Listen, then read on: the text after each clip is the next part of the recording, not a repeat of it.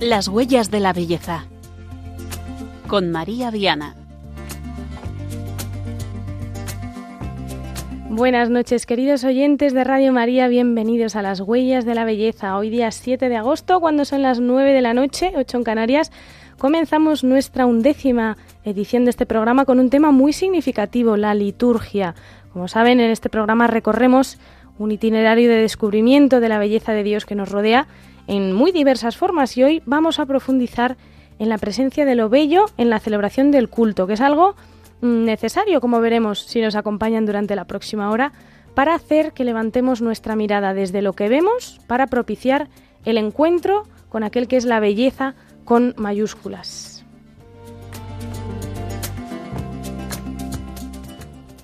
Para ello contaremos con el sacerdote y liturgista Marcos Paz y completaremos algunos apuntes en nuestra sección Vía Pulcritudinis. Como siempre, finalizaremos con algunos recursos que nos pueden ayudar a vivir de forma experiencial esta belleza de la liturgia. Les saludamos desde los estudios centrales de Radio María con Juan Manuel González en el control de sonido y María del Camino Viana en el micrófono y la dirección. Les recordamos también que si quieren comentar algún punto de nuestro programa de hoy, estamos disponibles en el correo las huellas de la belleza y además pueden escuchar los anteriores programas y este mismo que quedará en formato podcast en la página web de Radio María. Dicho esto, comenzamos.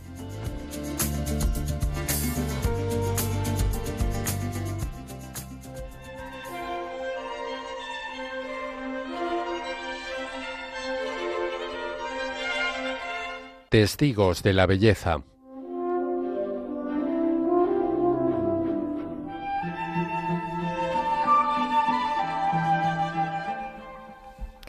Les comentábamos que vamos a tratar este tema de la belleza en la liturgia con la ayuda de Marcos Santiago Paz Rincón. Él es sacerdote desde hace poquito. Se acaban de cumplir tres meses desde su ordenación en la Catedral de la Almudena de Madrid, a la que tuve el privilegio de asistir porque además de presbítero eh, venezolano que desempeña su ministerio en, la parroquia de la Virgen de la Paloma en Madrid, además de filósofo, teólogo, licenciado en teología litúrgica en San Damaso, es también eh, hermano en la fe, hermano de comunidad, así que es una alegría enorme tenerlo hoy aquí en Radio María. Marcos, buenas noches. Buenas noches, María. La alegría es toda mía. bueno, eh, vamos a entrar en materia porque como sabemos que has estudiado liturgia, que además es algo pues que, vives y que, pues como decía ahora, desde hace poquito en, en primera persona, ¿eh? con este privilegio que después te voy a preguntar un poco sobre, sobre el ministerio, eh, pues nada, queríamos eh, pues compartir contigo este ratito con esta cuestión de la belleza en la liturgia. Comenzando por, mm, bueno, lo hemos casi dado por supuesto, ¿no? Que las celebraciones litúrgicas son bellas, ¿no? Los sacramentos, la liturgia de las horas, las celebraciones de la palabra, la adoración, pero mm, ¿tienen que ser bellas o esto es un adorno, digamos, opcional? ¿Pueden serlo o pueden no serlo? Pues ya lo apuntabas, María, al inicio, cuando abrías el programa. Eh, hablabas de Dios como la suma belleza. La, la liturgia, que no es otra cosa que el lugar del encuentro de Dios con el hombre, no puede ser de otra forma que no que no que bello es la única forma, tiene que ser bello. Lo bello nos lleva a Dios, Dios la belleza como Dios como suma belleza, la forma en la que el hombre entra en relación con él, una de las vías sin duda es esto, es esto, ver lo hermoso, lo, el contemplar lo hermoso te lleva a Dios. Ahora justo estoy en, en la Sierra de Madrid, en un campamento con los jóvenes de la parroquia y desde aquí se ve toda la Sierra de Madrid y contemplar ahora justo esta belleza me, lleva a Dios directamente. Y cómo no, o sea, y no puede ser de otra forma la liturgia. Y bueno, hemos hablado también aquí en el programa ya en una ocasión de la, de la belleza de la creación, aunque es algo que suele, suele salir porque inevitablemente, como dices, ¿no? pues nos lleva a pensar en quién hay detrás, quién ha hecho todo ese designio de amor. Y, en el programa anterior, que, que, por cierto está disponible en la, en la web de Radio María, hablábamos sobre el espacio sagrado, concretamente, ¿no? sobre la utilización de, de imágenes y comentábamos que pues no pocas veces nos hemos encontrado con manifestaciones, a ver, ¿cómo decirlo suavemente? Difíciles, ¿eh? estéticamente cuestionables, que no entendemos, que no nos dicen nada, a veces pues esto, cosas feas que dices, eh, pues a mí esto no me, no me lleva, no me lleva a la belleza. Así que quería preguntarte, ¿tú cómo dirías que influye em, en la vivencia de una liturgia realmente bella que nos puede influir la, el arte, la arquitectura, el, cómo está concebido el espacio, las pinturas, la música también, el tipo de música, las, todo esto, ¿cómo, ¿cómo puede influirnos a la hora de vivir una liturgia y de, y de vivirla como algo bello o no? O, incluso que nos genere un, un rechazo, no sé. Pues María, igual que el lugar de la celebración litúrgica exige que haya un decoro, exige que haya un silencio, exige, exige como que se den ciertas condiciones, también exige que sea bello, eh, que sea bello, por lo mismo que hablábamos antes. El contemplar lo bello te lleva a Dios, te hace trascender. O sea, es importante que por medio de la liturgia, por medio de los signos sensibles, el hombre entre aquello que es en, aquel misterio que es invisible, en el misterio de Dios. Dios también se manifiesta por medio de lo sensible en el hombre y sin duda algo que es feo, algo que es molesto a la vista, no, cuando vemos algo desagradable apartamos la vista. Sin embargo, cuando vemos algo bello lo contemplamos. Y es importante que la liturgia también sea canal por el cual el hombre contemple a Dios. O sea, no, no puede ser de otra forma, repito, yo insisto en esto, porque no, si no la liturgia es infecunda. Entonces, si yo en la liturgia no soy capaz de vivir este misterio de Dios bello que se entrega por mí, eh, entonces hay algo incompleto. Y es verdad que muchas veces representaciones que encontramos tristemente en nuestros templos, es verdad que a veces encontramos representaciones que son un poco diosas a la vista y que al contrario de llevarnos a la suma belleza nos alejan de ella.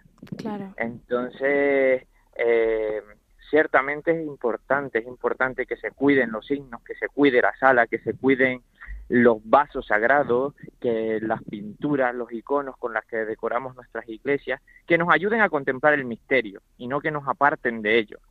Eh, y para eso yo creo que cualquiera puede reconocer algo que es bello y algo que no, aunque, aunque muchas veces se dice que la belleza es subjetiva, pero algo que es bello es difícil que se niegue, sea quien sea, Qué te bueno. guste más una cosa u otra, pero eh, lo que es bello es bello no sé si me explico con lo que digo. Sí, sí, no, sí. De hecho, es algo que, que, también aquí en el programa pues repetimos, ¿no? Que al final no hace falta tener un gran conocimiento, ¿no? De, de, arte o, o, ser experto en, en, liturgia, ¿no? Para darse cuenta de que en el fondo algo nos dice cuando estamos ante la belleza que la podemos reconocer ¿eh? y que lo contrario nos causa, pues no sé, rechazo, ¿no? Y, y a veces es complicado. Es que Mm, bueno, tú tienes la, la, gracia de estar en una parroquia pues muy bella, pero ¿y quién no? ¿no? Ahí a veces no sé hasta qué punto es salvable esa cuestión.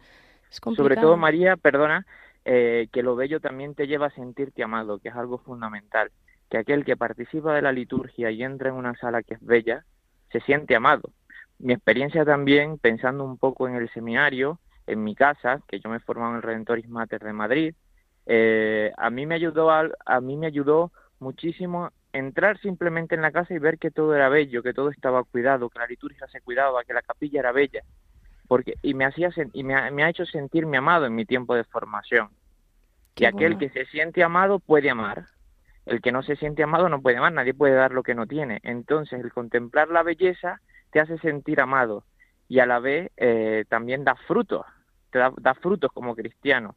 Entonces es como una, es algo mucho más profundo, no es estética, no es, no es algo externo, no, no, es algo mucho más profundo que habla lo profundo del corazón del hombre. La belleza en la liturgia habla en lo profundo del corazón del hombre, de la suma belleza que es Cristo, que es Cristo crucificado, que no tenía ni apariencia ni rostro, sin embargo es bello porque muestra lo que es Dios realmente.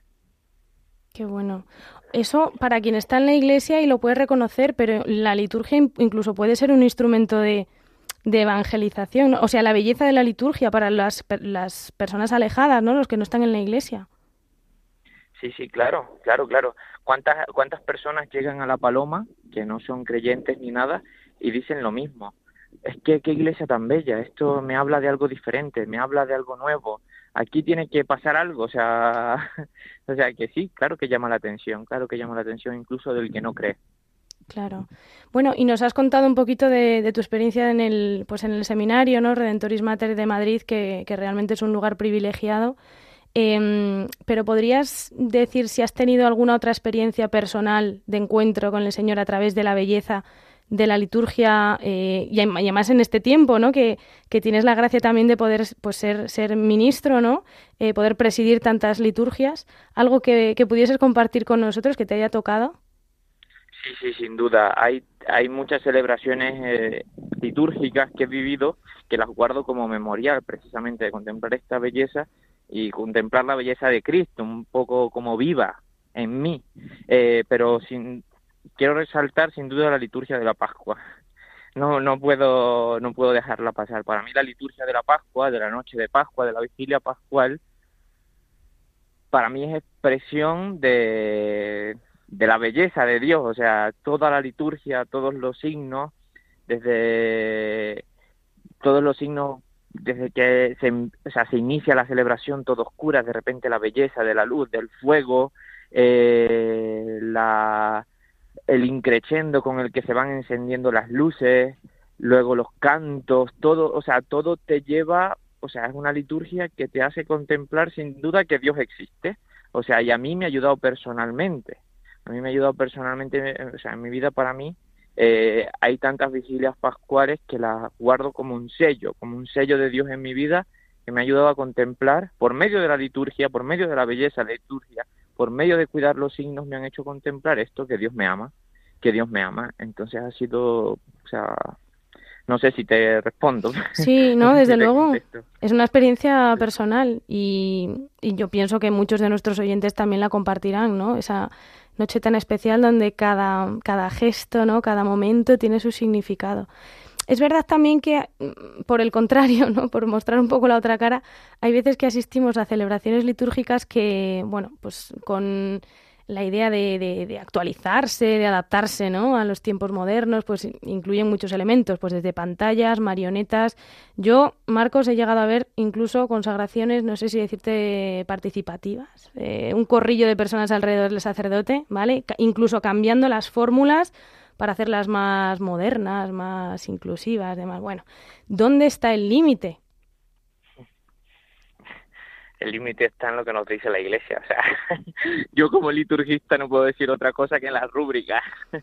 no, o sea, una cosa es, o sea, ha habido mucho, esto sé que es así, tristemente pasa, eh, por intentar hacer más participativa la liturgia o acercar o inculturizar la misma, eh, se, se inventan tantas veces cosas que en realidad desvirtúan lo que es la verdad de la liturgia, lo que es la liturgia en sí. Entonces los límites son claros. La iglesia, eh, la iglesia que es viva y que, se eh, que busca la inculturización, nunca pierde lo fundamental, lo fundamental de la celebración del misterio pascual, que toda celebración litúrgica es la celebración del misterio pascual de Cristo. ¿Y dónde están los límites? nos los da la misma iglesia. O sea, yo creo que tenemos los libros litúrgicos nos ayudan. Eh, o sea, no es necesario inventarse demasiadas cosas para mostrar la belleza de la liturgia.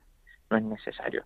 Sino que siendo fieles, siendo fieles, o sea, al cristiano no se le pide otra cosa que es que sea fiel a lo que ha recibido. Y siendo fieles a lo que hemos recibido, mostramos la belleza, porque mostramos a Dios y no mostramos otra cosa. Eh, y nosotros estamos llamados a mostrar a Dios no otra cosa. Entonces. Qué bueno. Sí, ¿no? y al final la iglesia es madre y maestra, es decir, por algo nos dice las cosas, ¿no? Que a veces queremos inventar la rueda y ya está inventada y, y la belleza de la liturgia a veces también está en, en, en su esencia, ¿no? No en inventar cosas alrededor, o sea que parece una buena clave. Marcos, que sé que estás, bueno, lo acabas de comentar, eh, de campamento, que además escuchamos ahí la, brisa de la sierra madrileña de fondo. Eh, no te queremos distraer más, pero sí una última, una última pregunta, un último, te querría pedir un, un consejo, una palabra para quienes se distraen en la liturgia porque no consiguen ver la belleza que tiene.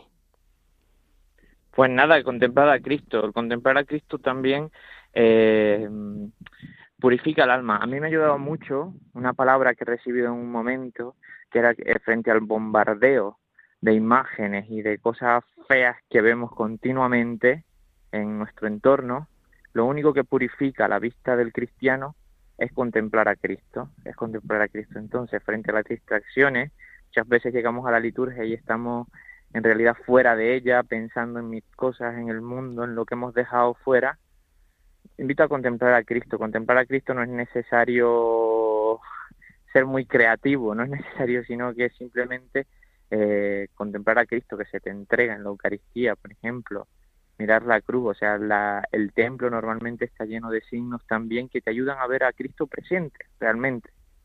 Entonces, eh, yo que sé, es un combate. También Santa Teresa decía, hay una lucha permanente con la loca de la casa. Entonces, esos son los pensamientos, son las ideas tal. Entonces, en ese combate estamos todos. Pero frente a esto, no hay otra que, que contemplar a Cristo, que no solo te hace contemplar lo bello de Dios, sino que te hace, sino que te purifica la mirada y te hace ver aquello que parece distorsionado empieza a ser santo. Entonces te hace ver la santidad en el otro y no aquello que y no los defectos del otro. Qué bueno, qué bueno. Está bueno, pues nos quedamos con con esta palabra, ¿no? Combatir con la belleza, purificar la mirada mirando a Cristo. Qué bueno. Bueno, Marcos, eh, te presentamos para despedir. Marcos Paz, sacerdote licenciado en Teología Litúrgica, que desempeña su ministerio en la Parroquia de la Virgen de la Paloma de Madrid. Muchas gracias por acompañarnos en esta noche aquí en la, en la Radio de la Virgen y por ayudarnos también pues, a desentrañar un poquito más la belleza de la liturgia. Nada, vosotros, y ya aprovecho para pedir que recéis por mí también, que lo necesito. Muy bien, lo haremos, lo haremos. Un abrazo, Marcos. Venga, un abrazo. quién iremos? Si tú eres nuestra vida, Señora, quién iremos? Si tú eres nuestro amor, Señora, quién iremos? Si tú eres nuestra vida.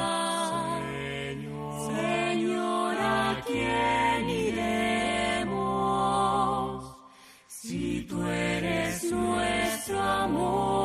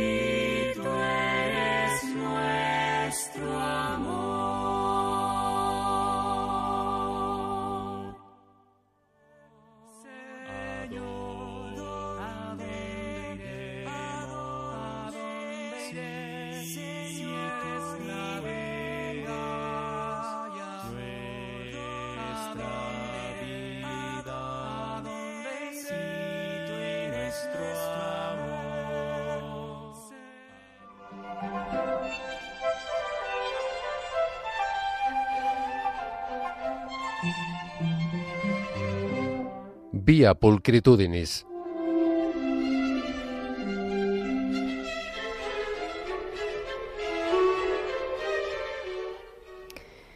Benedicto XVI, en su exhortación apostólica Sacramentum Caritatis sobre la Eucaristía, dedica un epígrafe a la belleza y la liturgia. Es un epígrafe breve, pero como, como todo lo que, lo que escribía Benedicto XVI con gran enjundia.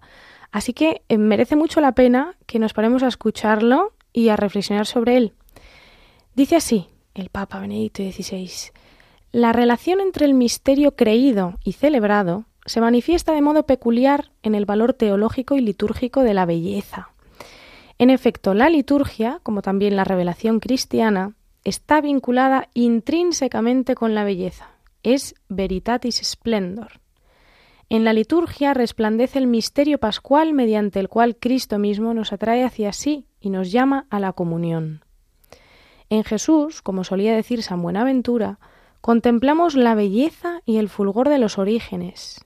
Este atributo al que nos referimos no es mero esteticismo, sino el modo en que nos llega, nos fascina y nos cautiva la verdad del amor de Dios en Cristo, haciéndonos salir de nosotros mismos y atrayéndonos así hacia nuestra verdadera vocación, el amor.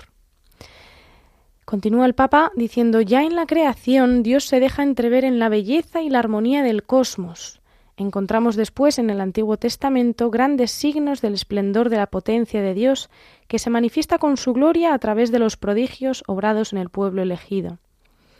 En el Nuevo Testamento se llega definitivamente a esta epifanía de la belleza en la revelación de Dios en Jesucristo. Él es la plena manifestación de la gloria divina. En la glorificación del Hijo resplandece y se comunica la gloria del Padre. Sin embargo, esta belleza no es una simple armonía de formas, el más bello de los hombres. Es también misteriosamente quien no tiene aspecto atrayente, despreciado y evitado por los hombres, ante el cual se ocultan los rostros, como dice Isaías. Jesucristo nos enseña cómo la verdad del amor sabe también transfigurar el misterio oscuro de la muerte en la luz radiante de la resurrección. Aquí el resplandor de la, gloria de Dios supera toda belleza mundana. La verdadera belleza es el amor de Dios que se ha revelado definitivamente en el misterio pascual. La belleza de la liturgia es parte de este misterio, es expresión eminente de la gloria de Dios y, en cierto sentido, un asomarse del cielo sobre la tierra. El memorial del sacrificio redentor lleva en sí mismo los rasgos de aquel resplandor de Jesús, del cual nos han dado testimonio Pedro, Santiago y Juan, cuando el Maestro de camino hacia Jerusalén quiso transfigurarse ante ellos.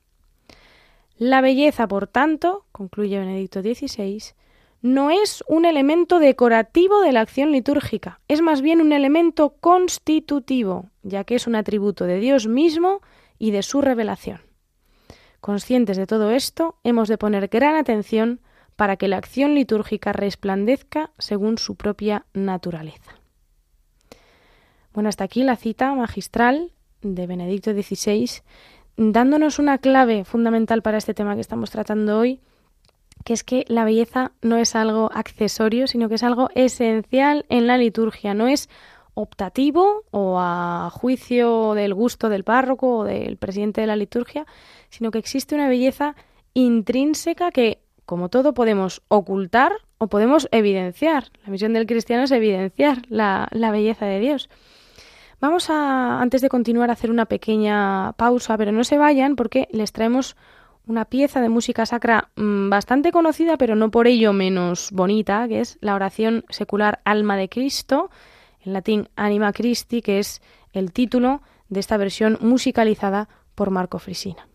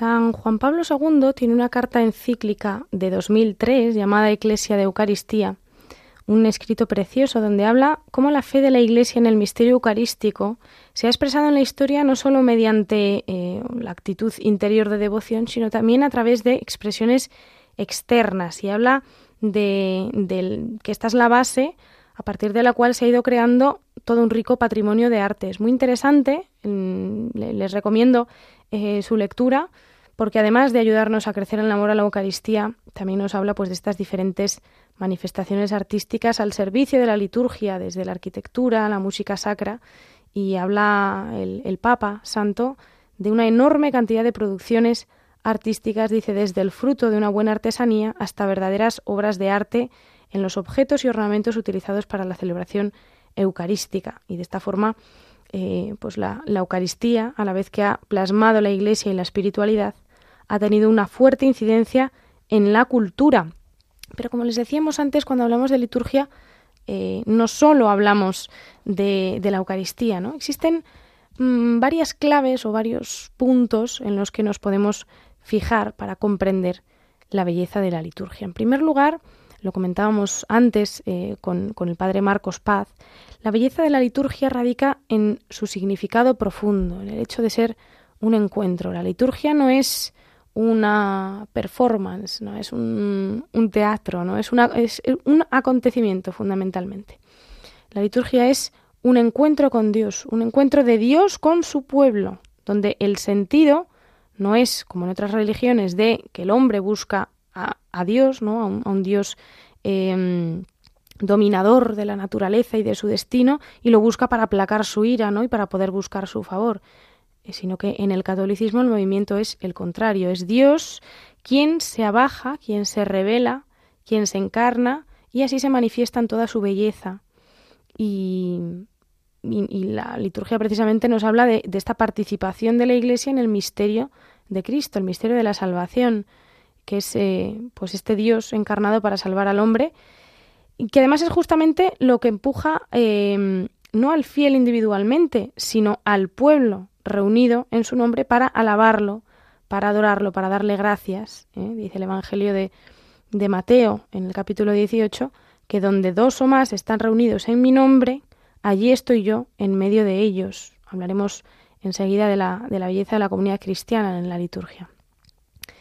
Entonces, este, este encuentro eh, pues, se traduce en una serie de, de, ritos, de símbolos, de gestos que han ido cambiando a lo largo de la historia.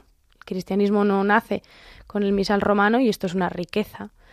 Y, y pues que aún hoy son diferentes según el lugar del mundo donde se celebre, pero lo, lo bonito, ¿no? El, el, milagro es que el espíritu es el mismo, porque no se trata de una serie de acciones externas solamente, ¿eh? de gestos, de sino de este encuentro con el Dios de los vivos. ¿eh? La idea es eh, tratar de, de ver que, que, la liturgia es algo vivo. Se trata de alimentar la relación personal y también comunitaria con Él. La liturgia, eh, nos lo comentaban antes en la entrevista, tiene su fundamento en Cristo, en su misión, en su pasión, muerte y resurrección. Por lo tanto, ¿cómo no va a ser bella si Cristo es bello? A través de la liturgia, la Iglesia actualiza y participa sacramentalmente en estos misterios y tiene el don de hacer presente la gracia salvífica de Cristo en el tiempo y en el espacio, es decir, en el hoy de cada uno de nosotros. Pero hay otro aspecto que nos llama a la belleza en la liturgia, un aspecto que el Concilio Vaticano II nos ha llamado a, redescubrir, que es la participación activa. La belleza de la liturgia se experimenta plenamente cuando los fieles participan en ella de una forma activa. En la oración, cuando corresponde, en el canto, que es importantísimo, la participación a través del canto, decía San Agustín, o a él se le atribuye esta frase, ¿no? de que quien, quien canta reza dos veces la participación activa en la liturgia a través de las respuestas eh, litúrgicas cuando conviene, en los gestos también, pues arrodillarse como un gesto de penitencia o de adoración, postrarse, que sucede, lo vemos en momentos muy especiales, ¿no? En las ordenaciones diaconales o sacerdotales, en la, en la profesión de, de votos de una religiosa, que es una forma de expresar una entrega total a Dios, pues desde la pobreza de la propia condición, desde el suelo, ¿no? o los momentos en los que eh, nos ponemos de pie, que es un signo de respeto y de disposición también activa a la acción de Dios en nuestras vidas. ¿eh? Quien está de pie está dispuesto a partir en cualquier momento. Bueno, pues eh, la belleza de la liturgia está en todos estos gestos y está también en el arte y en la estética. Tendremos en unos minutos algunos ejemplos concretos en nuestra sección Píldoras de Belleza con Sofía, pero es importante que abramos primero los ojos a cómo la, comenzando con la arquitectura que comentábamos en el último programa, la arquitectura de los espacios sagrados, siguiendo con el canto, eh, bueno, la música litúrgica en general y en definitiva las obras de arte sacro, todo esto contribuye a crear un ambiente propicio para la oración y para la contemplación. Eh, un pequeño paréntesis, recuerdo que cuando hablamos de arte sacro nos referimos a aquel especialmente separado para un propósito litúrgico. Eh, arte religioso es todo, todo aquel arte que hace referencia a la religión, pero si hablamos de arte sacro, pues hablamos ya de una función litúrgica.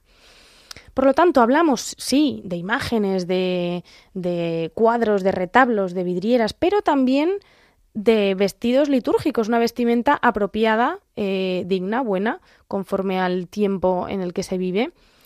Hablamos de vasos sagrados que no solo sigan las normas litúrgicas eh, que hablábamos antes, están hechas con un sentido, eh, de, entender la, la, dignidad de lo que se está celebrando. Por eso no es lo mismo celebrar en un vaso de plástico y por eso la Iglesia no lo permite, porque la Iglesia sabe en este sentido que hacerlo en, pues en un cáliz con un metal noble. ¿no? Bueno, pues eh, todo esto deja entrever realmente el amor a Dios por parte de los fieles. Son pues eh, este tipo de objetos que evocan la belleza infinita de Dios también mediante los materiales, mediante la factura, las formas, la composición. Todo esto nos ayuda a elevar el espíritu o nos deja de ayudar en caso de que no sea así. Y a esto pues también eh, pues tenemos que aportar los, los fieles laicos, ¿eh? no es una cuestión solamente de, mm, de, los sacerdotes o sobre todo en parroquias donde el espacio no ayuda mucho a vivir esta belleza de la liturgia o cuando no existe un especial celo ¿no? en este sentido. No se trata de juzgar, sino de ayudar pues, al párroco, al responsable de la comunidad de referencia, de esta necesidad que comentábamos de cuidar los signos, de exaltar la belleza de Dios a través de la estética. La realidad es que tenemos una fe muy hermosa y, ¿cómo vamos a celebrar sin esa clave de belleza? No podemos hacerlo. Pío XII en su encíclica Mediator Deis sobre la Sagrada Liturgia decía así: Poned pues todo empeño en que el joven clero, al dedicarse a los estudios ascéticos, teológicos, jurídicos y pastorales, se forme también armónicamente de tal manera que entienda las ceremonias religiosas, perciba su majestad y belleza, y aprenda con esmero las normas llamadas rúbricas, y ello no tan solo por motivos culturales, ni únicamente para que el seminarista a su tiempo pueda realizar los actos litúrgicos con el orden, el decoro y la dignidad de vida, sino principalísimamente para que plasme su espíritu en la unión y contacto con Cristo sacerdote y resulte así un santo ministro de santidad. Bueno, em, el Papa decía esto, si no me equivoco, en 1947, eh, con este lenguaje a propósito de la formación de los, de los sacerdotes. Pero también nosotros, en este siglo XXI, eh, donde los laicos tenemos una importancia fundamental como, como mayoría del, del, pueblo santo de Dios, eh, debemos tener eh, este interés por formarnos, como dice el Papa, armónicamente, de tal manera que entendamos lo que estamos celebrando, que podamos percibir la majestad y la belleza y, poder, pues eso, no, no, solamente por una cuestión de, nostalgia histórica, ¿no? O, de, o incluso de, de, que el sentimiento se nos inflame, no, sino para poder realmente plasmar este espíritu de comunión que se da y este encuentro que se da en la liturgia. Otros aspectos en los que podemos detenernos, pues pensemos también en cada uno de los tiempos litúrgicos que la Iglesia propone. Cada uno de ellos tiene su propia belleza y significado. La liturgia se adapta y, y enriquece en los diferentes momentos del año que, mm, al igual que las estaciones del año, nos hacen revivir cíclicamente los misterios de, de la vida. Pensemos, pues, por ejemplo, la, la ternura de la expectación en el tiempo de Adviento, eh, el gozo que en Navidad pues, nos ensancha el corazón, la necesidad de una cuaresma que nos llame anualmente a conversión o la alegría desbordante de júbilo de la Pascua. Pues cada tiempo litúrgico también tiene sus, sus peculiaridades, no solo en cuanto a los signos, eh, pues que ya sabemos, ¿no? Los colores litúrgicos, etcétera, la presencia o no de un mayor ornamento, sino en las palabras, tanto de los textos litúrgicos como fundamentalmente de la palabra de Dios, ¿no? Que la Iglesia, que decíamos antes es madre y maestra, pues escoge en cada momento de una forma adecuada para ayudarnos a aprovechar ese momento favorable, ese kairos, ese tiempo especial que es cada uno de los tiempos litúrgicos. Y qué decir, por último, de la belleza de la comunidad reunida en el nombre del Señor. Pues la belleza de la liturgia se encuentra encarnada en el cuerpo místico de Cristo. El cuerpo místico de Cristo es la Iglesia, somos nosotros, queridos oyentes, y esto, por concretar un poco más, significa pues justamente esta comunidad que se reúne para celebrar junta la comunidad de fieles, desde la célula más pequeña, que es el matrimonio, la familia, pasando por la comunidad religiosa, llegando a la parroquia, pero siempre con rostros concretos que nos ofrezcan una comunidad de referencia, que es el modo de vivir la fe, porque el cristiano no se salva solo, sino eh, como parte de este pueblo, de esta comunidad eh, que manifiesta que es posible no solo que nos reunamos por un objetivo común, ¿no? Esto de reunirse con un propósito pues existe en todos los grupos humanos. Son las asociaciones, los partidos políticos. Pero no se trata de eso, no se trata de unirnos con un propósito, sino de compartir la fe y de crecer en ella como pueblo, porque Dios no escoge personas individuales desligadas unas de otras, eh, como en burbujas, sino un conjunto, un pueblo, una comunidad.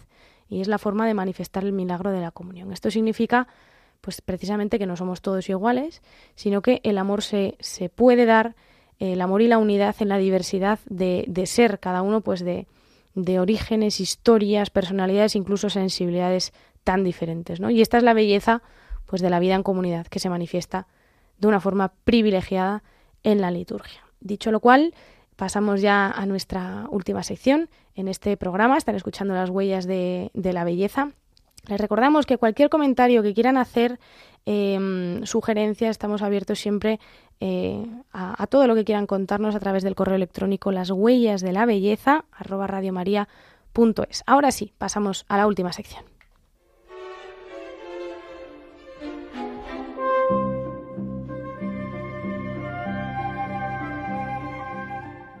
Píldoras de belleza.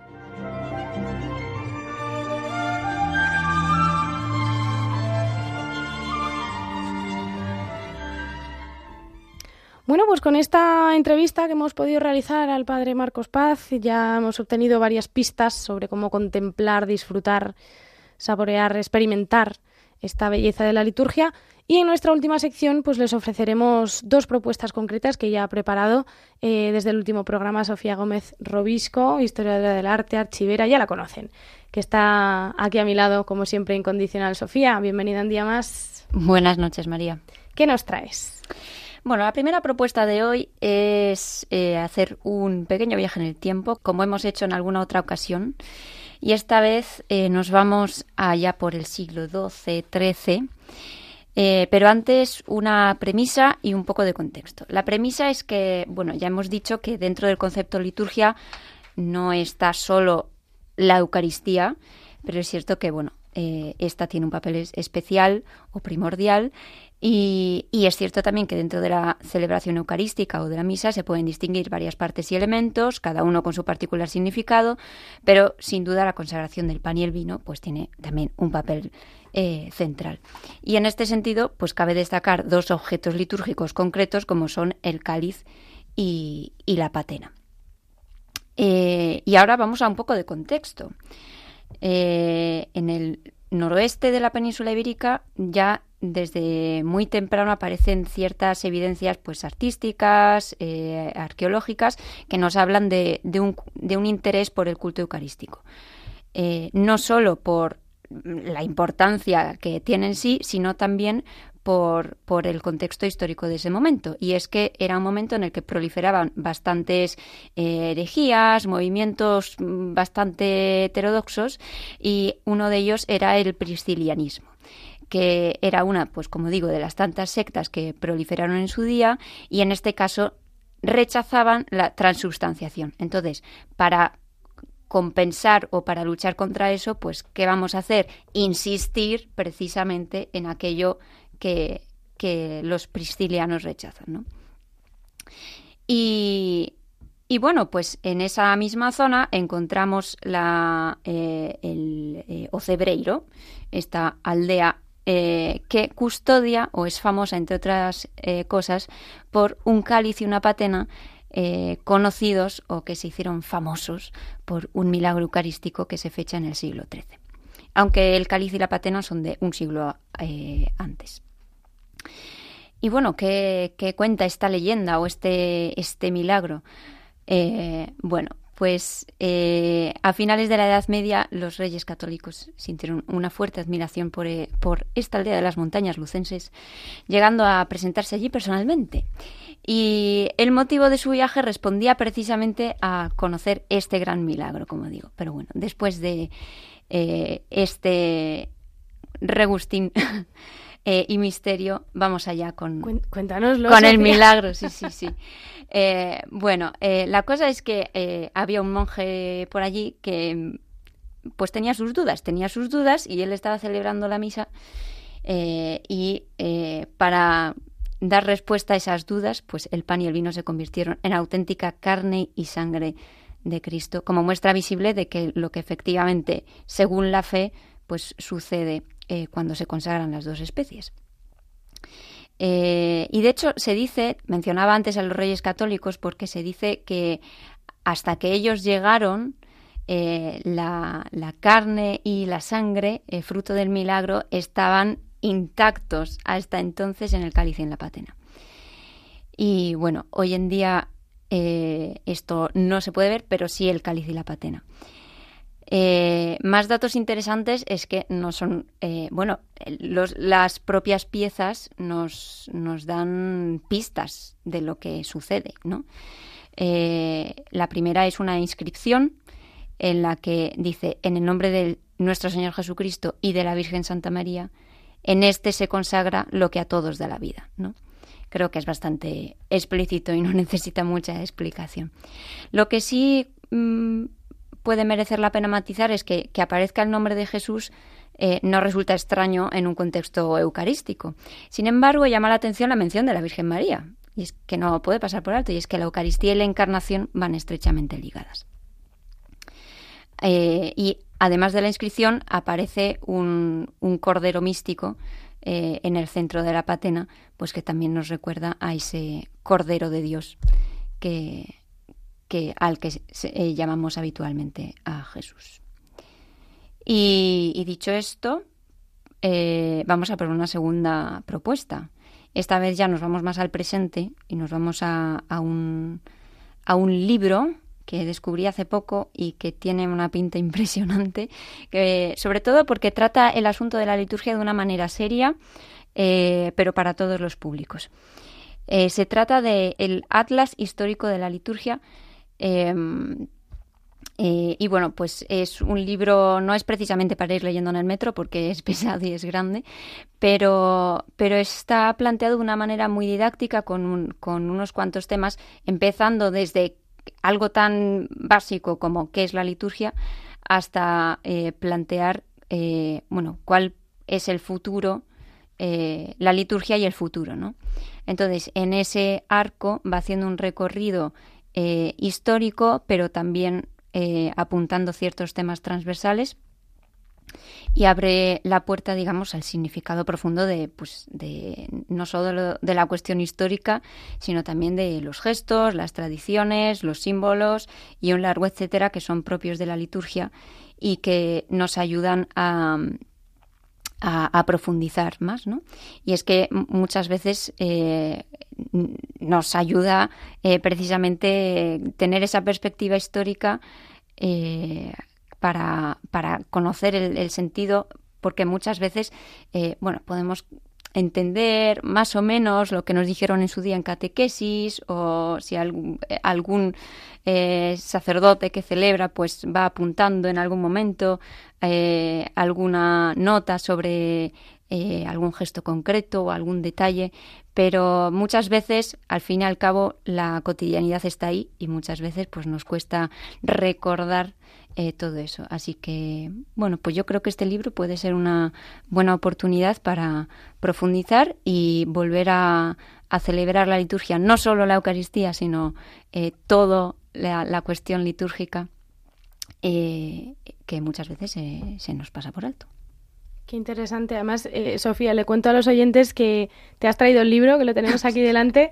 Yo le estaba ahora echando un ojo, solo en el índice no he empezado, pero tiene una pinta impresionante porque es todo el recorrido eh, cronológico, no histórico, desde los orígenes de la liturgia, que es la liturgia, hasta toda la eh, lo que ha significado el Concilio Vaticano II, la, bueno, su desarrollo, la repercusión y, esto que decías, perspectivas de futuro. O sea que, bueno, y tenemos ahí la recomendación también de, de Ocebreiro para quien todavía no tenga plan en este verano. Que se haga el camino de Santiago. Pues es una, una gran recomendación, la verdad. Y también da para ver la, la belleza de la liturgia, incluso en la Catedral de Santiago, toda la belleza de la liturgia jacobea. Bueno, no podemos extendernos más porque se nos acaba el tiempo, pero como siempre, Sofía, muchísimas gracias por las recomendaciones y, y, nada, pues las seguiremos en este, en este mes de agosto. Nos vemos en el próximo programa. Hasta el próximo.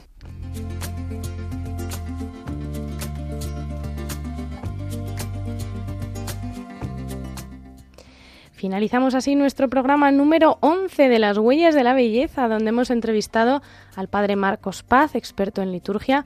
Si se han incorporado más tarde o quieren volver a escuchar este programa y los anteriores, recuerden que lo pueden hacer a través de la web de Radio María, donde los tienen disponibles en formato podcast.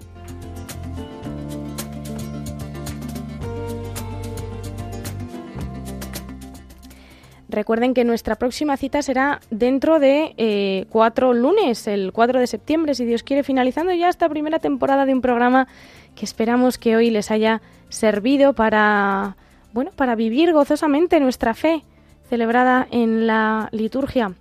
Tienen a continuación las noticias de la noche aquí en el informativo de Radio María. Nosotros nos volveremos a encontrar el 4 de septiembre. Hasta entonces no se cansen de buscar eh, a través de la belleza de la celebración comunitaria esa belleza con mayúsculas que es fuente y origen de nuestros anhelos, esa belleza que salva, que no es otra que la del rostro amoroso de Jesús resucitado. Muy buenas noches.